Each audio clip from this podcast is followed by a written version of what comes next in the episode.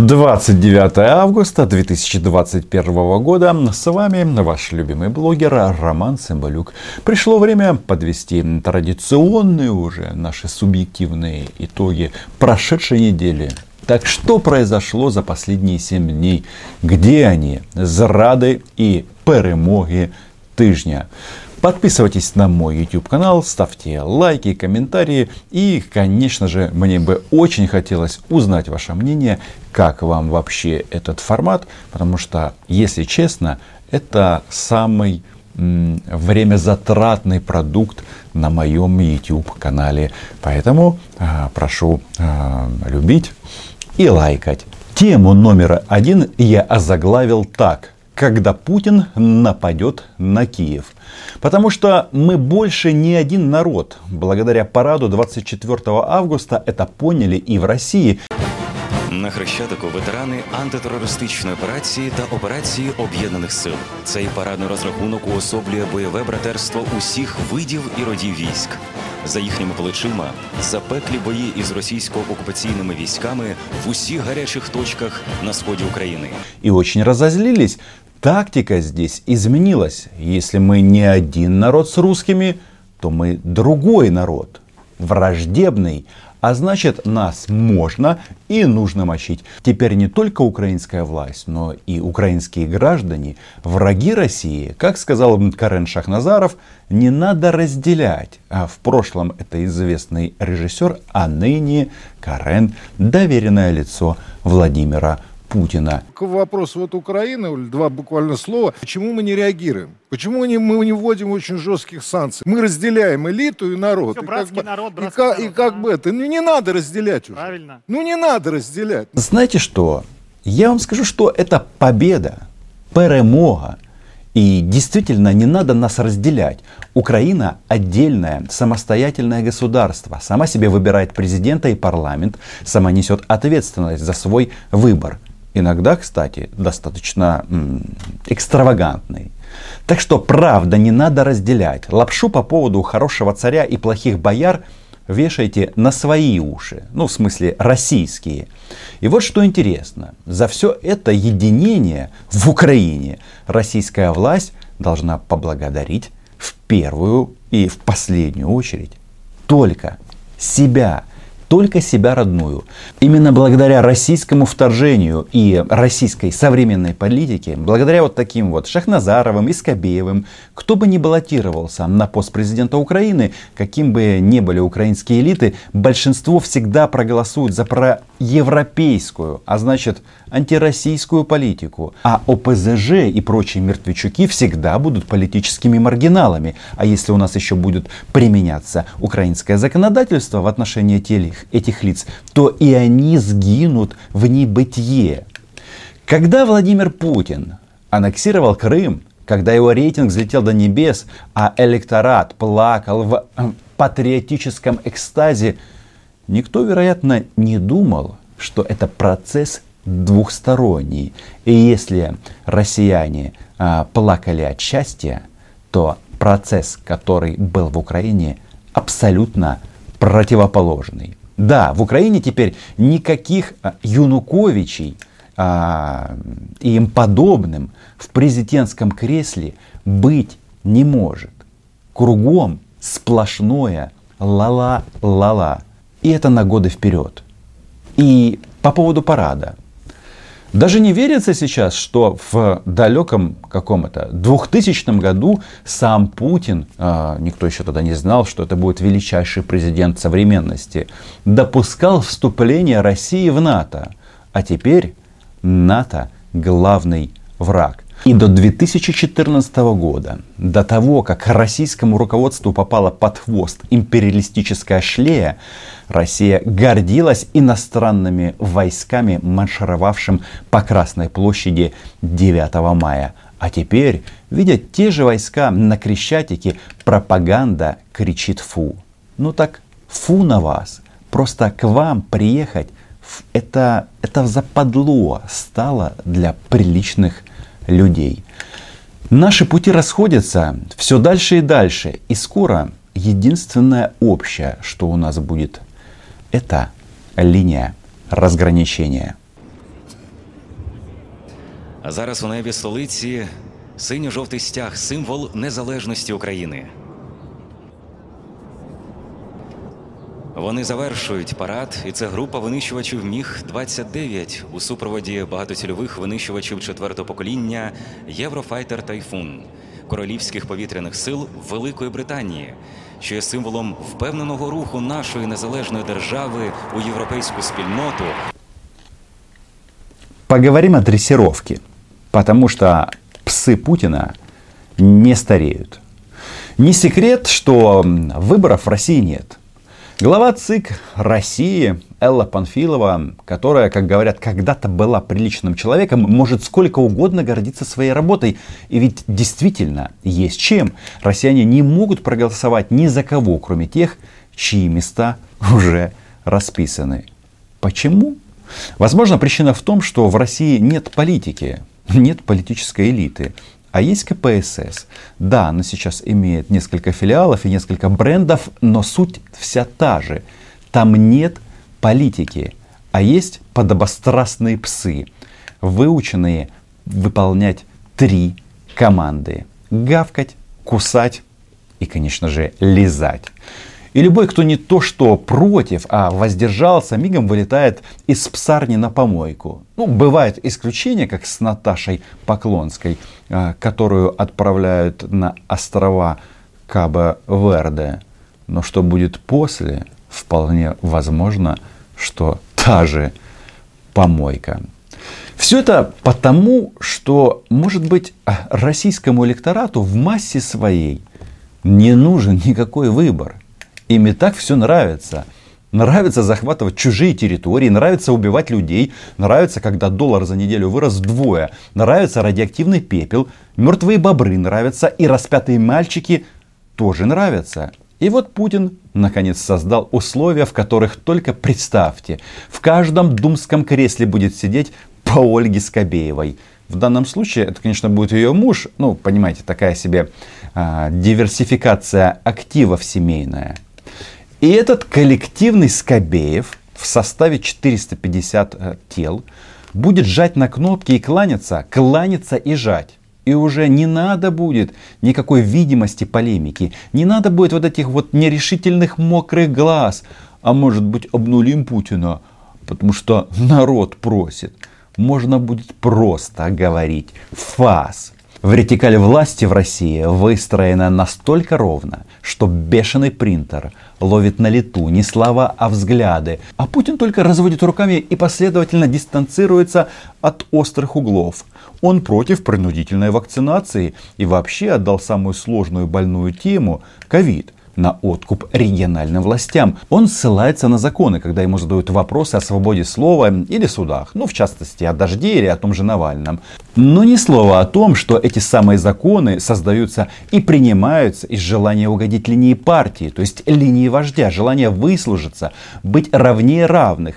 Да, так это работает в авторитарных режимах, где все решает ваша близость к телу или озеру. Вы помните, был такой кооператив под Питером. Цитата.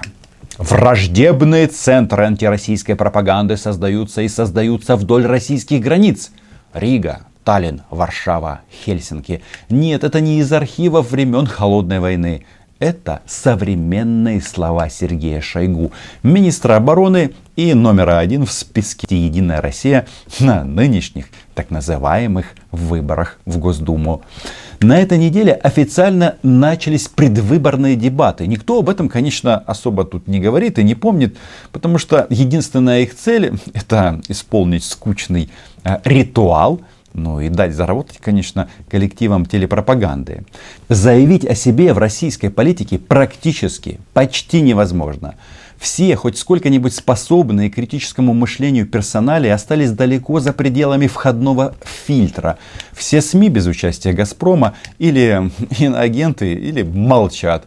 Если ты не граф Толстой, если ты не ходишь друг за другом по порядку на федеральные телеканалы, кто тебя вообще знает? Про нищету говорить нельзя, про права человека говорить нельзя, про коррупцию тоже говорить нельзя. Все это может обсуждать только Владимир Путин. Причем раз в год на прямой линии. Как говорится, что позволено царю, вождю, не позволено его рабам. Так что кандидатам остается мусолить все те же темы, как сильно сжимается у российских границ кольцо НАТО, почему надо изловить всех шпионов и запретить ученым ездить на международные конференции, ну и, конечно, какие фашисты в Украине.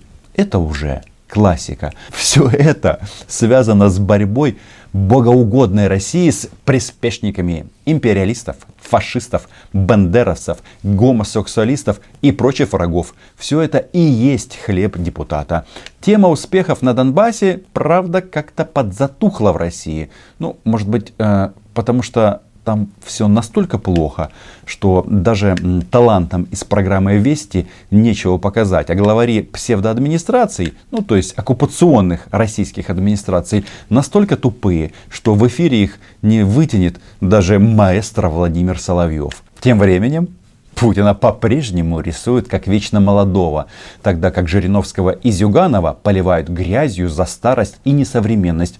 Кстати, такие же эпитеты высказываются и в адрес Джозефа Байдена. Но сам тезис, что возраст в России может как-то связан с адекватностью, на самом-то деле смешон. Можно быть вполне себе современным молодым мужиком, ну, таким, например, как э, Евгений Попов, с айфоном и с кроссовками, или м, даже гомосексуалистом, как Антон Красовский, но при этом проповедовать совершенно пещерные ценности. Понятно, что Дума в России не решает в международной политике вообще ничего, но Дума создает атмосферу. Атмосферу, в которой фанаты российского телевизора внутри этой страны и за ее пределами верят в Путина, в его сильную руку, верят до тех пор, пока эта рука не перекроет им кислород.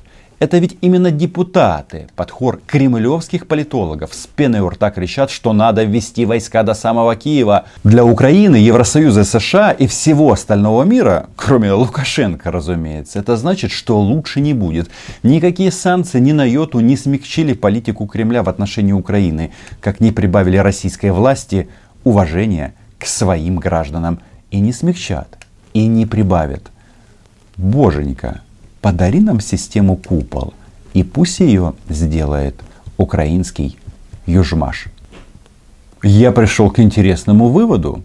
Получается, что талибы всех переиграли. 170 человек погибли в Кабуле во время эвакуации от серии терактов. Хотя Пентагон заявляет, что талибы не состояли в сговоре с ИГИЛ, сложно поверить, что они не могли предотвратить эти убийства. Или талибы не так уж хорошо контролируют территорию, или им это просто выгодно, ведь теперь США идут на сотрудничество и переговоры с ними. Лидеры террористов, которые представляют себя государством и пожимают кремлевские руки, настойчиво предлагают России и Китаю, ну и другим странам свою дружбу и ресурсы в обмен на восстановление Афганистана. Вообще выглядит это все довольно примитивно. Ну, примерно так. Мы тут все расхреначили к хренам собачьим. А вы теперь скиньтесь, чтобы восстановить нашу инфраструктуру. А то мы разрешим другим головорезам вас взрывать. Но только, пожалуйста, не вмешивайтесь в нашу внутреннюю политику. Не мешайте нам забивать женщин камнями. Потому что это наш а, культурный код. У нас так принято. И ситуация выглядит таковой, что мир на это э, в той или иной форме согласится. Афганистан так расположен, что он может делать нервы всем. Афганистан, по большому счету, сдался талибам без боя, а в соседних с Афганистаном странах достаточно людей, желающих попробовать этот исламский социализм на себе. Нет ничего удивительного в тактике Российской Федерации, а, ведь э, для ОДКБ это не шутки, а в АДКБ входят ближайшие военные союзники Российской Федерации. И все они граничат с Афганистаном. Понятно, что усилия Великобритании в начале века, Советского Союза в конце э, того же века и Соединенных Штатов сейчас ничего не принесли. Нельзя вырастить нацию там, где ее нет. Нельзя прийти и насадить какие-то ценности вместе с пенициллином. Могли ли Соединенные Штаты с их зависимостью от внутренней политики, с их зависимостью от избирателей, с их 11 э, сентября, могли ли они договориться с Талибаном и э, называть его вменяемыми мужиками? как это делает Россия? Не уверен.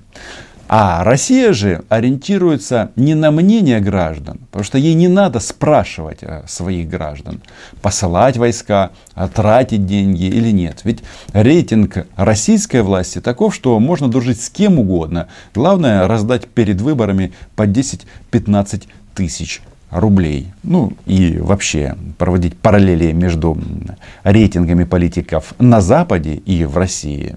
Это, как говорится, системная ошибка. Так вот, у Соединенных Штатов, очевидно, не было особенно выбора или воевать дальше, или уходить.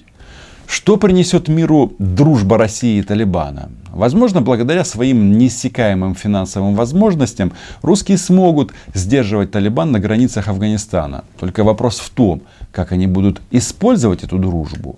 Пока что российская пропаганда рисует черную и четкую картину. Акула империализма. А, Акела промахнулся. США виноваты во всех бедах Афганистана, а на Европу теперь накатит новая волна беженцев. Ну а Украину, конечно же, бросят. Хм, ага. Мечтать не вредно. Но главная интрига в том, как отразится дружба России с талибами на вот это вот АДКБ, где, как мы знаем, далеко не все гладко. Вот так я вижу прошедшую неделю. Подписывайтесь на мой YouTube канал, а, размещайте это видео в социальных сетях и давайте-ка жить без иллюзий и называть вещи своими именами. Поэтому, чтобы это происходило, видео нужно распространять и э, распространять. По традиции, отдельное спасибо патронам и патронессам канала с поэтическим названием Роман Цымбалюк. Приходите ко мне на Patreon. Чао!